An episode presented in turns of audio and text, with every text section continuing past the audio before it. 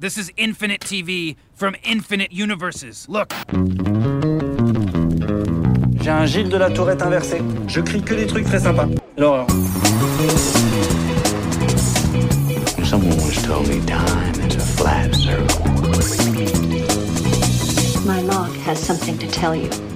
Do you know it? I don't believe we've been introduced.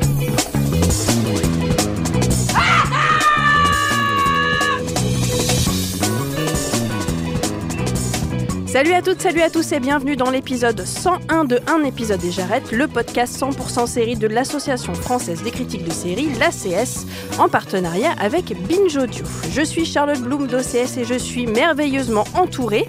À côté de moi, Émilie Sémiramode de Glamour. Salut Émilie. Salut. Pierre Langlais de Télérama. Salut Pierre. Hello, hello. Et Benoît Lagan de France Inter et Télématin. Salut Benoît. Salut Charlotte, salut à tous. Pendant les 30 minutes qui viennent, nous allons parler d'un réalisateur français aussi discret qu'important dans le paysage sériel français, mais pas que. Next one, next one, next one, next Whoa, one. wait, wait, wait, wait. What? What? That's the last one? Cet homme, c'est Jean-Xavier Delestrade, celui qui a cassé les codes du true crime avec sa série documentaire culte The Staircase en 2003, ouvrant la porte à tous ces récits macabres qu'on binge comme des voraces, j'ai nommé Making a Murderer, The Keepers ou encore The Jinx. Depuis, le réalisateur continue de raconter des histoires judiciaires et sociales en série, mais par la fiction.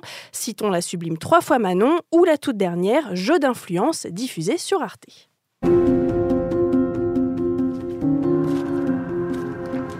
Je vais déposer un amendement. Je vais faire interdire les pesticides les plus toxiques. J'ai pas envie de passer pour le ministre qui défend les pesticides. Tu comprends ça? Vous savez garder un secret. Ce sont des missions de lobbying que je voudrais vous confier. Claire Marcel, qui a vendu son âme au diable. Ouais, mais elle a vendu cher. Très cher. J'ai peur qu'il cherche à m'éliminer. Il y a déjà eu un meurtre. Pourquoi tu fais tout ça C'est de quel côté? C'était donc un extrait de Jeu d'influence, mini-série glaciale et fascinante qui nous plonge au cœur des lobbies autour de l'agrochimie, du pur de l'estrade si j'ose dire. Est-ce que c'est un réalisateur dont vous suivez le travail, les amis? Bah oui, sinon on serait pas là, enfin j'espère en tout cas. Euh, ouais, ouais, euh, c'est vrai, d'abord comme pur réalisateur de documentaires et puis comme réalisateur et scénariste, je me permettrais de dire, parce qu'il est aussi co-scénariste de la, plupart de ses œuvres. Souvent co-scénariste, évidemment, c'est là que je me ridiculise en oubliant le nom de son partenaire de, crime qui est euh, toujours avec lui, mais ça me reviendra d'ici là. Euh, et euh, qui a fait une évolution, mais c'est très intéressant parce que c'est quelqu'un qui est à la fois purement dans le docu, donc qui est vraiment quelqu'un qui sait suivre la réalité, mais la raconter, donc c'est déjà une forme d'écriture, euh, mais qui, euh, dans ses fictions, euh, n'est pas toujours un pur documentariste. C'est-à-dire que Trois fois Manon, évidemment, est basé sur de l'histoire, sur du document, sur de- des choses réelles, bien concrètes, mais c'est quand même un drame humain avant tout. C'est-à-dire que c'est ça, moi, qui m'intéresse chez lui, et c'est pour ça que je le suis. C'est quand il fait un documentaire, il cherche l'humain, et quand il fait de la fiction, il fait pas du documentaire, il continue de chercher l'humain, mais via d'autres moyens. Oui, bah moi c'est un petit peu pareil. Euh, c'est vraiment la, la trajectoire euh, docu à fiction qui, euh, qui m'intéresse et à chaque fois aussi le petit jeu de savoir où est-ce qu'il va piocher ses références. Et là Mm. c'est un peu plus facile, on va dire, dans euh, dans jeu de dans jeu d'influence où euh, il a vraiment repris des éléments euh, qui ont marqué l'actualité et qui euh, qui sont des préoccupations très actuelles pour euh, pour alimenter sa fiction. Et ce qui euh, ce qui est marrant aussi, c'est la rupture euh, du des codes en tout cas entre le, documentaire et la fiction et comment il s'attache à, représenter ces personnages avec euh, quelque chose de, euh, de très intime quoi, euh, qui, qui fait vraiment sa marque de fabrique. Juste pour redonner le nom de son acolyte, c'est Antoine Lacomblaise, voilà. Mais il a triché, hein, je tiens à le dire. Bah bien sûr, j'ai triché. Ce qui, ce qui est intéressant avec euh, Jean-Xavier de Lestrade, c'est c'est son parcours. C'est-à-dire qu'il commence euh, comme journaliste dans des magazines d'actualité, je crois sur la 5, euh, à- au moment de l'é- l'époque de la 5, des émissions reporters, notamment de, euh, de Carolis. Patrick, je, dans mon, je, je crois bien que c'est ça. hein. Au départ, il commence comme ça. Ensuite, il fait des documentaires et il passe à la fiction. Et au début, il passe par des documentaires vraiment centrés sur tout ce qui concerne le droit et la justice. C'est ce, il a fait des, des études de droit, il a eu euh, des professeurs de droit importants, dont certains euh, euh, qui ont été ensuite dans des affaires dont il a fait des, des fictions. Donc il a, il a été nourri par tout ça. Et quand il bascule à la fiction. Donc au départ, c'est par de, parce qu'il connaît, c'est-à-dire le judiciaire. Et moi, ce qui me plaît, c'est au moment où il va plus loin, où il quitte finalement le judiciaire. Le judiciaire est toujours très présent. Et là, euh, typiquement, euh, dans, dans la série Jeu d'influence, il y a, on sent bien qu'il y a la dimension du droit, de tout ce qu'il faut connaître par rapport à la légalité du, du sujet et du sujet. Mais il est, euh, il, il, sort vite de ça pour, effectivement, comme vous disiez, aller sur de l'humain et des humains dans d'autres sphères. Et c'est ça que je trouve le plus intéressant et qu'on trouve sa patte de documentariste dans sa fiction aussi. Et d'ailleurs, ce qui fait qu'il va se faire connaître, euh, j'allais dire du grand public, mais bon, un, un Oscar du meilleur documentaire, c'est pas forcément le truc qui fait de vous une méga star internationale, mais ça compte quand même. C'est euh, 2002, Un coupable idéal, euh, qui est déjà, alors qui est évidemment quelque chose sur l'Amérique et les dysfonctionnements de la justice et du, droit américain, mais c'est avant tout, comme son titre l'indique, un portrait euh, d'un jeune homme, enfin d'un être humain, quoi. Et c'est ça qui est intéressant, euh, encore une fois. Mais ça, ce qui est très intéressant par rapport aussi à ce documentaire, c'est que non seulement ça le met euh, en France, ça va le place positionner tout de suite très haut, à tel point que quand ce documentaire même arrive et oscarise, on se dit mais, c'est un Français qui a fait ça parce que c'est fait vraiment comme les Américains auraient pu le faire, le les documentaires du cinéma indépendant, quoi. Et, c'est ça qui est, euh, qui est, troublant aussi. Mmh. Excuse-moi, je, je t'interromps, oui, mais ce qui est troublant aussi, c'est que sa légitimité, en fait, il la gagne aux États-Unis et on le considère en France après qu'il ait fait euh, des documentaires qui ont eu cette reconnaissance-là, euh, un coupable idéal, et puis euh, de Sarkis, dont on parlera plus tard. Oui. C'est assez curieux aussi cette trajectoire, elle est assez intéressante aussi, je trouve. Oui. Bah justement, dans la façon dont il garde cette humanité, la façon dont il traite les personnages, tout en les mêlant à des thématiques sociales. Qu'est-ce que vous avez pensé de jeu d'influence? Est-ce que déjà ça ressemble à du de l'estrade pour vous? Et euh, qu'est-ce que vous avez ressenti face à elle? C'est du de l'estrade, il n'y a pas de doute. Alors après, moi, le de l'estrade que j'aimais, c'était celui de Trois fois Manon et de Manon 20 ans, qui était euh, plus naturaliste encore, qui était vraiment presque, enfin, qui était collé à son personnage, qui était dans l'émotion pure, mais qui pourtant disait beaucoup de choses sur l'état de la jeunesse aujourd'hui. C'est parce que là, il y a plus de personnages. Alors, il y a plus de personnages, c'est plus choral, et puis c'est plus méticuleux, si j'ose dire. C'est-à-dire que moi, j'ai eu un problème les premiers épisodes, j'ai eu du mal à accrocher, parce que ça faut bien nous expliquer où est le problème. Les pesticides, la, la, la loi qui bloque le, les politiques, les lobbyistes, etc. Et c'est peut-être euh, plus difficile pour, pour lui de faire quelque chose qui soit moins euh, pédagogique, si j'ose dire. Et du coup, c'est une série qui est un peu pédagogique. Puis, qui se détache de ça et qui devient un pur thriller. Et là, pour moi, ça marche beaucoup mieux. Moi, j'ai trouvé que c'était quand même assez haletant dès le départ. Je trouve que la mise en place des personnages, tout en étant dans la pédagogie et dans la compréhension de tout, de tous ces personnages, il des... y, y, a un suspense immédiat où on a envie de se, de... On, on, se... on voit bien qui sont en jeu, mais il y, y, a par exemple le, le personnage interprété par Alix Poisson. Euh, au départ, une, je... anci une ancienne journaliste, une journaliste, voilà, une ancienne journaliste, il y a peu et, qui, et au début, quand on la voit arriver, moi, je suis persuadé qu'elle va être dans un certain camp. Et assez vite, euh, au bout euh, du premier épisode, on comprend qu'en fait, elle n'est pas forcément là où on l'attend. Euh, et ça, je trouve que c'est euh, tout cette, ces questionnements par rapport à ces personnages.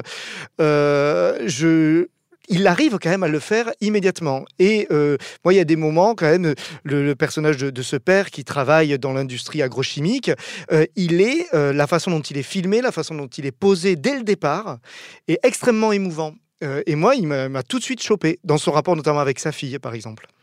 Moi, j'ai une petite réserve sur le, le traitement que j'ai trouvé un peu froid au départ et mmh. j'ai eu du mal à m'accrocher. C'est ce que tu disais aussi, Pierre. Et du coup, moi, ce qui m'a sauvé, en tout cas dans la série, c'est le personnage d'Alix Poisson, qui est euh, vraiment le, le seul personnage que je qu'on trouve dans les zones de gris euh, ouais. et qui est euh, ni entre guillemets dans le côté euh, manichéen du bien et du mal euh, qui, qui pour moi, parce qu'on peut penser qu'elle va être que oui. bien hein, au départ. Oui, parce qu'il y a quand même. Mais là, je suis d'accord avec Émilie. Il y a un petit côté euh, les, les, méchants entre oui. guillemets de l'histoire. Alors après, j'en parlais avec et une les collègue. gentils aussi. Les méchants oui. sont très méchants. Alors et les gentils, le, les gentils on peut pas rentrer dans le détail, mais sur la toute fin, les gentils quand même font preuve d'un peu moins de manichéisme. Mais mais mais en tout cas, les méchants sont super méchants. Alors dans James Bond, ils seraient pires que les méchants mais de James Bond. politique aussi. Voilà. et j'ai parlé avec une collègue qui connaît un peu ce monde-là, qui m'a dit mais détrompe-toi, il y a des mecs dans les lobbies qui seraient effectivement des assassins, quoi. Des gens qui seraient prêts à nettoyer tout ce qui peut les empêcher d'arriver au pouvoir. Alors, Bah, pour le coup, moi j'ai peut-être besoin d'un peu plus de pédagogie par rapport à ce monde des lobbyistes qui est très rarement représenté dans les fictions euh, françaises en tout cas. Mm. Et voilà, peut-être que j'aurais eu besoin d'un peu plus euh, de, de, de- qu'on me donne un peu plus des clés sur euh, les codes de ce monde-là. Du coup, euh, je, je- je me permets peut- peut-être pitcher pour ceux qui n'auraient pas vu la série un peu plus rapidement. On parle de lobbyistes depuis tout à l'heure, etc. Mais, mais donc pour, pour dire que le personnage de Poisson euh, va se retrouver à travailler avec des lobbies des produits euh, Agrochimiques. agrochimiques, donc toxiques, dont on parle énormément aujourd'hui. Les pesticides. Les pesticides, voilà, et euh, le- le- la tension centrale est, euh, est, euh, autour de d'une possible d'un possible futur produit qui est en train d'être validé, qui pourrait donc se retrouver sur le marché, mais qui, Qui serait plus bio. Voilà, qui serait bien meilleur, mais on comprend qu'il y a quelque chose du qui se cache, euh, quelque chose derrière. qui se cache derrière, qui est peut-être non seulement très dangereux pour les gens qui l'utiliseront, puisqu'en fond, on comprend qu'il y a un, il y a un fermier, un agriculteur qui a, qui a lui contracté un cancer suite à l'utilisation de certains de ces produits, et euh, qui pourrait en plus euh, être en train d'être validé suite à des pratiques purement criminelles, là pour le coup. Donc voilà un peu la double tension, à la fois politique et écologique, et de pur thriller de cette histoire-là. Mais il y a ce personnage justement euh, d'agriculteur qui peut être ta Manon un peu, qui est le personnage purement humain, qui est le personnage dans la douleur, qui est aussi, j'ai l'impression un peu la voix de l'éstrade, qui est celui qui va aller essayer de se battre. Il euh, fallu qu'il en mette plus de ce type-là. On le voit pas assez, ça c'est une autre Moi, je frustration. trouve que ça, c'est une des qualités de l'estrade, de pas de d'équilibrer, tu Oui, vois, de pas être dans, pas le faire pathos. Ouais. Ça, on est d'accord là-dessus. De pas faire dans le pathos, justement. Mais justement, on, a- on le voit, ce- cet agriculteur, que dans la lutte contre le, contre le cancer et finalement, on- pas assez dans le, la gestion quotidienne de la ferme. Oui, et- mais c'est aussi important de le montrer en fait qu'il galère parce que ce que montre bien Delestrade, c'est que en fait c'est l'impuissance de ces gens-là parce que lui, Oui, il n'est, attention, je mets Goliath, 32 ouais. guillemets, que euh, agriculteur et en fait il, il se fait broyer, en tout cas il a peur et on a peur pour lui que le système puisse le broyer. Euh, Mais il est le gamin d'un coupable idéal en 2002. Il est euh, toutes les voix invisibles, toutes les voix qu'on n'entend pas, au- au- auxquelles de l'estrade donne la parole, en fait. Oui, il y a quelque chose comme ça. C'est vrai euh, que c'est une, c'est, une série qui est un peu différente parce qu'elle se passe dans, dans les hauts, dans, dans les hautes sphères, si Mm. j'ose dire. Et donc évidemment, dès que vous vous parlez de politique, de lobby et tout, vous pouvez pas jouer l'innocence, euh, ou en tout cas pas longtemps. Et effectivement, il a besoin de ces personnages-là qui sont, qui sont plus proches de nous, qui sont plus proches d'une forme de candeur et qui du coup nous aident aussi. C'est aussi grâce à eux qu'on est pris par la main. Et le personnage d'Alix Poisson, en quelque sorte, est aussi un peu ce personnage-là, sauf qu'elle a un passif qu'on va comprendre au fur et à mesure et qui fait qu'elle n'est pas complètement toute blanche et complètement candide dans cette histoire. À la limite, j'aurais préféré qu'on passe un petit peu plus de temps, moins de temps, pardon, justement, dans les coulisses du pouvoir et qu'on zappe un peu euh, cette partie-là et ces personnages-là et qu'on se concentre vraiment entre euh, l'agriculteur et les lobbyistes. Je trouve que c'est vraiment, moi, c'est ces personnages qui m'accrochent euh, le plus. Mais justement, par rapport à ces thématiques-là, tu disais tout à l'heure, Émilie, que ça manquait peut-être un peu de pédagogie parce que, effectivement, les lobbies, Oui, c'est pas un sujet qu'on traite et, euh, euh, beaucoup. et pourtant- Euh, mais de l'estrade, de son côté, il dit c'est justement parce qu'on ne traite pas de ces sujets-là que je choisis de raconter une histoire. Est-ce que vous avez l'impression qu'aujourd'hui, c'est à la télé qu'on raconte ces histoires-là, euh, sans vouloir rejouer à la bataille euh, cinéma et série, mais en tout cas qu'il y a certaines thématiques qu'on voit plus ou qu'on ne verra plus au cinéma? Euh, Oui, alors ça, dé- ça dépend parce que là, toute l'ampleur justement, et c'est pour ça que c'est intéressant d'être en série, c'est d'avoir les lobbies, les agriculteurs et les politiques, justement parce que il y a le temps de la série. Alors que au cinéma, on aurait pu voir effectivement plus un film centré sur un agriculteur face à un lobby, et on aurait pu s'a- s'arrêter là. Là, au moins, il y a, y euh, y a tous les embranchements. Est-ce que c'est la télévision qui aujourd'hui euh, fait, euh, fait ces choses-là? Je pense que les Anglais nous ont montré que bien évidemment, c'était là que ça se faisait. Moi, euh, de l'estrade, plus il avance, plus il me fait penser à Peter Kosminski, par exemple, et qui arrive en, en quatre épisodes à raconter comment Tony Blair a renversé le Labour dans les années euh, 90 et en a fait un par- parti de la social-démocratie alors que c'était un parti ouvrier. Euh, comment il arrive à montrer ça? Euh, et moi, je, vois ça chez, chez De l'Estrade. Et il n'y a que la télévision qui le peut, et il n'y a que les documentaristes, finalement, qui sont aussi issus de la télévision, qui peuvent le raconter. Parce qu'ils connaissent l'écriture documentaire, ils connaissent l'écriture journalistique et télévisuelle. Et finalement, quand on sort, quand on est le, le téléspectateur d'Arte, et qu'on vient de regarder 28 minutes, et que juste après, on regarde la série de De l'Estrade, on la comprend encore mieux, on entre encore mieux dans la logique. C'est-à-dire qu'on est habitué, euh, grâce à la télévision, on est habitué à avoir des experts qui nous viennent nous expliquer en plateau comment ça marche. Et tout d'un coup, euh, on fait on enlève les experts de la table et on met l'histoire et on met les personnages. Et c'est ça la force de la télévision et des documentaristes. Alors, ceci étant dit, le cinéma fait quand même, euh, continue à faire des. Il y, a- il y a des films sur, sur ces univers-là. Euh, alors, ce qui est marrant, c'est qu'il y en a un qui est, qui est, qui est sur les lobbies, j'entends. Il y a State of Play, mais qui est tiré d'une série. Une série, oui. Donc, ça, c'est Il y intéressant. avait Thank Euh, You for Smoking aussi. Voilà, évidemment, Révélation de Michael Mann. euh, et euh, aussi, euh, Vincent a fait un peu plus récemment un film qui s'appelle Promised Land, qui était aussi sur. euh, alors, Le gaz de plus- schiste, je crois. Ouais, ouais, c'est ça. Et puis, du coup, dans un milieu qui pouvait être comparable, parce qu'il y avait des agriculteurs, etc. Euh, ceci étant dit, je pense pas que ça soit une question politique. Je pense que le cinéma est libre et on voit le palmarès du dernier festival de Cannes, pas forcément sur ces sujets-là, mais qui est clairement orienté vers des sujets politiques. Euh, la télévision, a priori, serait peut-être même moins bien lotie parce qu'il y a des tensions politiques. Voilà, sur une chaîne publique, est-ce qu'il faut montrer que le, pouvoir peut être corrompu, etc. En l'occurrence, Arte, je pense, euh, a les mains suffisamment libres pour faire ce genre d'histoire-là. Après, ceci étant dit, pour un sujet aussi complexe que les lobbies, etc., euh, oui, c'est clairement la télévision qui est la mieux placée pour pouvoir développer un petit peu l'histoire. Euh, et donc, il faut espérer qu'il y en ait plus des séries comme ça, avec toujours cet écueil. Et je pense que Jean-Xavier de l'Estrade le, le- le dépasse à force d'épisodes, mais peine à le dépasser au début, qui est l'écueil de la, pédagogie, qui est aujourd'hui encore à la télé française, où on considère que le téléspectateur a besoin qu'il soit extrêmement pris par la main. Euh, Il y a des séries britanniques notamment qui, n'ont- qui ne prennent pas tous ces soins et qui, par l'intelligence de l'écriture, des personnages, etc., progressivement nous amènent à comprendre des sujets graves sans avoir dès le début à dire Alors qu'est-ce qu'un lobby? Eh bien, mon cher, un lobby, c'est. Enfin, Non, j'exagère. mais c'est, c'est- évidemment. oui, oui, oui, parce que c'est pas comme ça quand même. Non, parce que, j'exagère. euh, Mais tu vois l'idée. Au début, il y a des dialogues qui m'ont semblé trop écrits euh, dans le côté un peu explicatif. Voilà. Tu dis rien maintenant? Tu cherches quoi là? Tu cherches à me faire chialer, c'est ça? Mais moi je chiale pas, moi, j'en ai rien à foutre de tes conneries là, j'y crois pas. Nanana, je suis malheureux, elle manque trop.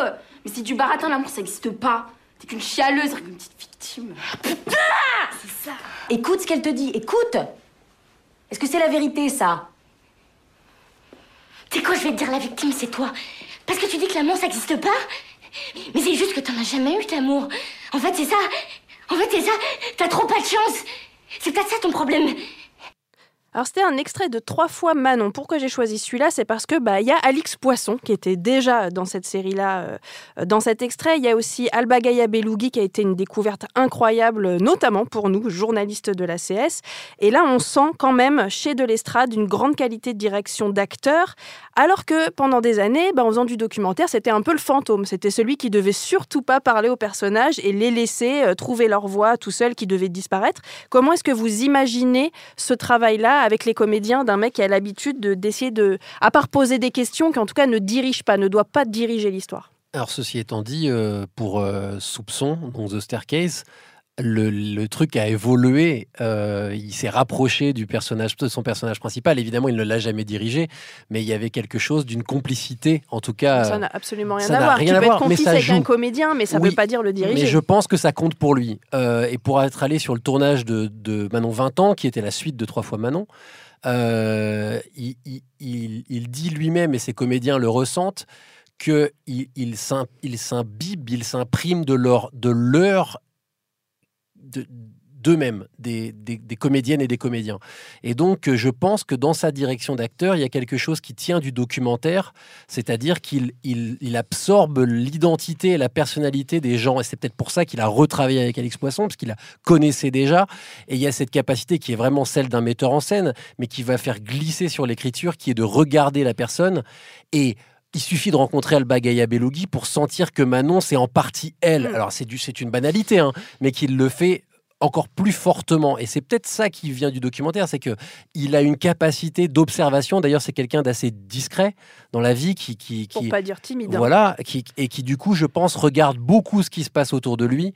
Cap- qualité nécessaire pour un documentariste, mais qui le fait glisser aussi sur sa direction d'acteur. Bah, ça sent, parce que tu vois comment la, il colle la caméra au visage de ses, euh, de ses protagonistes. C'est hyper beau, c'est hyper touchant, cette manière d'être euh, tout près sans, en étant comme un fantôme, sans être euh, là.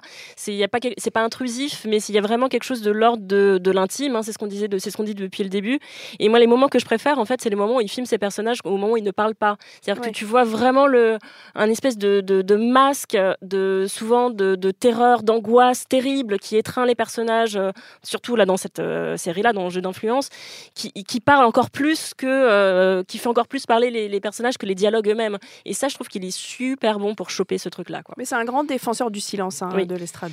Oui, parce que moi j'aurais tendance à renverser les choses. C'est justement parce qu'il s'est observé et qu'il a vu comment réagissaient dans, de façon naturelle, dans le réel, les personnages qui avaient tout de personnages de fiction dans le documentaire, qu'il est apte aussi à diriger et à mettre ses comédiens dans des situations avec des dialogues, vu qu'il est aussi derrière, qui sonneront plutôt juste parce que souvent on a tendance à oublier que certains comédiens sont pas forcément mauvais, c'est qu'ils ont des mauvais dialogues à jouer euh, et que donc ça les aide pas. Là, ils sont au moins à peu près, euh, c'est à peu près bien écrit, donc tout ça va bien pour eux. Et, en- et ensuite, il sait, il sait dégager ça. Mais comme comme Ken Loach a su le faire aussi venant de l'école documentaire, enfin comme David Simon, enfin comme tous ces gens qui qui, qui ont euh, qui, qui réussissent à passer de, du documentaire à la fiction.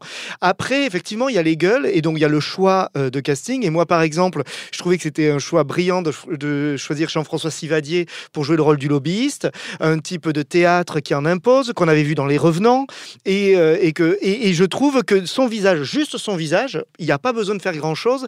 Il euh, il suffit juste qu'il prenne, je sais pas quoi dans sa- ses cacahuètes là qui grignotent ou je sais pas ce qu'il grignote, mais mais ou euh, juste quand il craque. Euh, le, ces, ces petites choses dans, dans, en- Sous entre- la dent, et tu sens que c'est quelqu'un qui meurt, Ah, quoi. Ouais, ouais. Et, et son visage reste impassible. Enfin, Oui, c'est assez- mais moi, c'est- ça m'a gêné, ça, justement. Moi, je l'ai trouvé too much.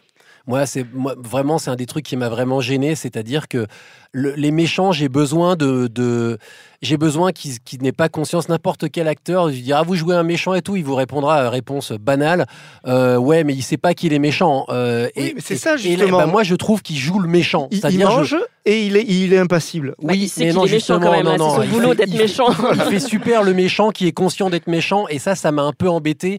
Et du coup, là-dessus, je suis pas convaincu. En- Encore poisson, Ah ouais, oui. Encore les, les gentils entre guillemets dans l'histoire, oui. Mais les méchants, ils font, ils font vraiment trop, euh, ils font trop polar. euh, ça, ça, pour moi, c'est la limite de, cette, de cette mini-série là. Alors, on parle beaucoup de la distance, de la discrétion que peut avoir euh, de l'estrade, mais pour l'avoir interrogé il n'y a pas très longtemps sur le jeu d'influence, justement, il me disait qu'il les poussait à bout, qu'il les sortait de leur zone de confort et qu'il les lâchait pas à ses comédiens pour avoir quelque chose de différent. Est-ce que vous arrivez à imaginer ça, du coup, avec tout ce qu'on vient de se dire?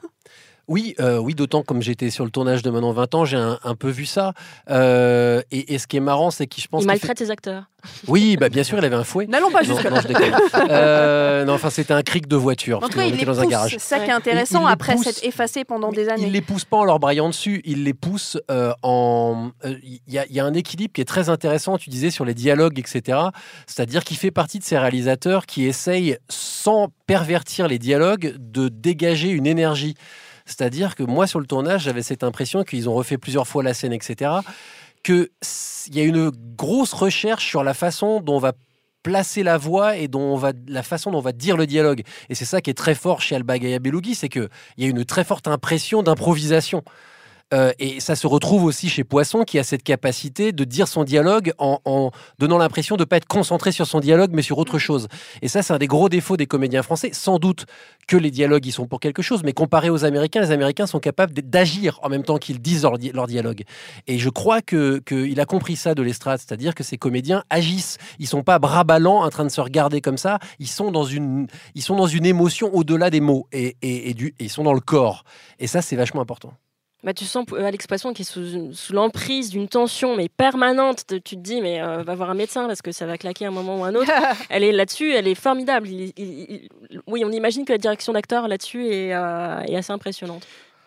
Oui, moi juste, ça, ça ne me gêne pas. Je pense, enfin, j'y crois complètement au fait qu'il soit dur, parce que souvent la frustration du documentaire, c'est justement à un moment donné se retrouver face à des gens qu'on aimerait voir différemment, dont on sait l'histoire. On se dit mais ils vont pas accrocher à l'écran, euh, le spectateur en face, il va pas, il va pas s'intéresser à eux, alors qu'ils ont une histoire et, et là au moins il peut y aller vraiment. Donc ça m'étonne pas en fait. I can vividly remember finding Kathleen. 911, where's your emergency? My wife had an accident. She's still breathing. What kind of accident? Down downstairs.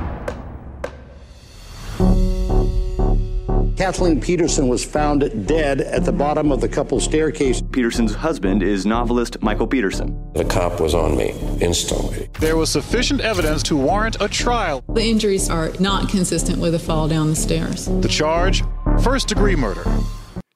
Alors je reviens sur The Staircase, cette série documentaire qui a suivi le, procès de Michael Peterson, un auteur américain plutôt aisé, accusé du meurtre de sa femme en 2003. À l'époque, c'était très novateur de raconter ces histoires sur plusieurs épisodes. D'ailleurs, ça devait être un documentaire unitaire à la base. De l'estrade aurait-il ouvert la voie au true crime moderne, à Making a Murderer, mais même à la fiction comme The Night Of, comme Broadchurch, d'après vous? Oui, bah oui, clairement, je pense que ce, de Sarkey, c'est l'élément fondateur pour ce type de récit, parce qu'il a trouvé, euh, avec la personne de Michael Peterson, un, un personnage, euh, mais bigger than life, plus vrai que nature, plus gros qu'un personnage de fiction, plus improbable. Euh, dès le début euh, de, de la série, dans le premier épisode, on le découvre, on a l'impression d'être dans Striptease. Tellement, sûr, ouais, euh, tellement on se dit, mais c'est- pas possible, il, il, il, il- c'est écrit, enfin, c'est- incompréhensible, c'est incompréhensible de voir un type qui soit aussi peu crédible dans, dans sa manière de, de, de tout exprimer, de tout dire, où on a l'impression que tout est fabriqué, et en même temps, il y a un naturalisme, c'est le contraste entre les deux qui, euh, tranche, et euh, oui, je pense qu'il a réussi à choper ça, à choper ce ton, et en même temps à créer l'addiction tout court euh, autour de euh, voilà le storytelling du fait divers et, et, euh, qu'est-ce qui se passe dans l'épisode d'après Euh, oui ça il l'a fait magistralement à une époque où c'était le le euh, le procédural qui qui était le genre roi encore où on faisait Un une, épisode, une une intrigue enquête, bouclée quoi. par, par par épisode alors que bon ça ça n'a que très peu d'intérêt Alors, mon- ma connaissance de l'histoire du documentaire me permet pas de dire qu'il a créé ce mouvement-là. Je pense que des, des séries documentaires américaines qui suivaient des, des histoires criminelles, il y en a sans doute eu avant. Euh, ceci étant soit phénoménal à ce Oui, point-là qui, qui, qui, qui ait eu un écho comme ça, euh, en tout cas pas chez nous. Euh, et, euh, et puis, ce qui est très intéressant, c'est la façon dont elle a évolué. C'est-à-dire que c'est que c'est plus proche, c'est du journalisme, euh, au sens où euh, l'actualité de ce type-là a évolué, son procès a été relancé, etc. Et il l'a suivi. Et c'est là que Making a Murderer est vraiment dans cette, euh, cette tranche-là. C'est que effectivement, mais aussi, l'actualité était toujours là.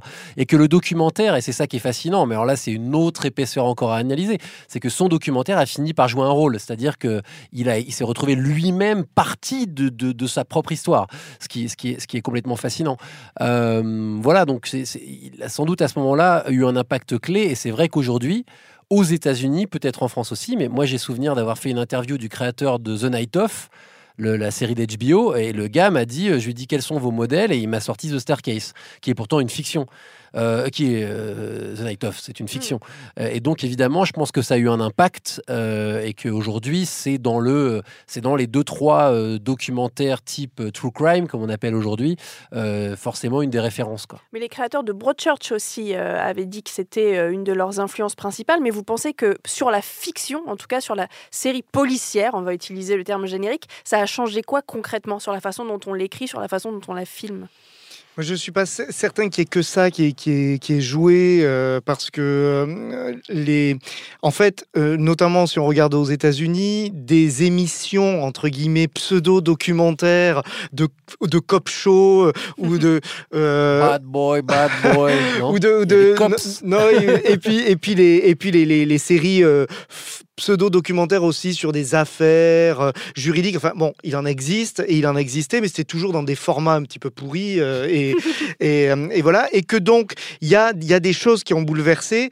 Et moi je pense que c'est autant l'arrivée de ce genre de, de, de séries documentaires que euh, des affaires comme O.J. Simpson, que euh, des séries, euh, des séries policières et juridiques qui s'intéressent autrement euh, et je pense par exemple au travail qu'a pu faire David Ikele à un moment donné, que c'est tout ça en fait qui entraîne, euh, qui entraîne un- l'arrivée de séries euh, euh, dont euh, Broadchurch. Bien évidemment, après chaque, euh, chaque créateur a une référence particulière, euh, mais moi je pense que c'est une parmi tant d'autres. Et pour The Night Of, euh, là j'ai une question bonus qui vient de m'arriver euh, pendant que je vous écoutais, mais est-ce que vous pensez que des séries comme Making a Murderer ou comme The Staircase qui ne sont pas élucidées, finalement on ne sait pas qui est coupable ou qui ne l'est pas, ça, ça autorise The Night Of à pas aller justement euh, jusqu'à élucider son mystère? Est-ce que ça nous a aidé, formé à accepter que bah, des fois il n'y a pas de réponse, quoi? on ne l'aura pas Oui, alors ceci étant dit, euh, je suis désolé, hein, je, je- je vais dans le sens inverse, mais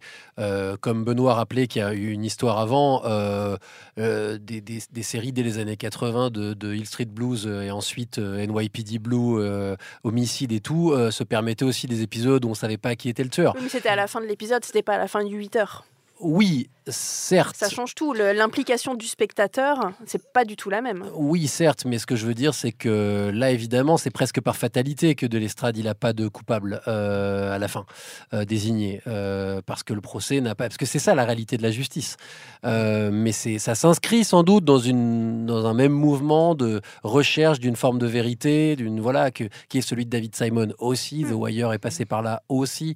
Donc, je, je pense que de l'estrade, si on lui demande, il vous répondra l'inverse, c'est-à-dire il dira ah non non, mais moi je me suis inspiré. euh, malgré moi peut-être de The Wire et d'autres choses qui ont été faites avant. Et, dans, et, et par rapport à ta question qui est très intéressante. Oh, c'est euh, gentil. Voilà. Non, mais c'est vrai parce qu'on pourrait, on pourrait, euh, on pourrait se dire ça. Mais de notre côté, quand on regarde The Practice avec Da- de David Ikele, à un moment donné, il nous met une fin possible. Et puis la saison d'après reprend. Et en fait, on découvre que cette fin qui a rangé finalement tout le monde, c'est pas la vraie fin. Et donc, la vraie fin, elle reste en suspens. Donc, il remettait en question souvent aussi ce qui, était, ce qui était acté. Donc, dans, euh, et, et dans des grandes séries judiciaires de l'histoire de la télévision américaine, les grandes, les plus grandes, et euh, The Practice est pour moi une de ces séries-là, euh, c'était des, des séries qui nous montraient que même quand il y avait une fin possible, elle n'était pas vraiment une fin, qu'il y avait- qu'il restait toujours du doute. C'est ça les grandes séries. Et donc là, effectivement, là, cette mécanique-là a peut-être inspiré, euh, inspiré des, euh, des créateurs de fiction pour se dire, ben, on va jusqu'à ce bout-là, bien évidemment. Mais, euh, mais je pense que c'est finalement le, le fait même de ce qu'est la justice qui, qui entraîne Oui, à cette, C'est de ce- décortiquer tout le système judiciaire avec tous ses dysfonctionnements, avec toutes ses défaillances et, et justement de, de l'injustice de la justice qui arrive à une conclusion qui n'est jamais satisfaisante.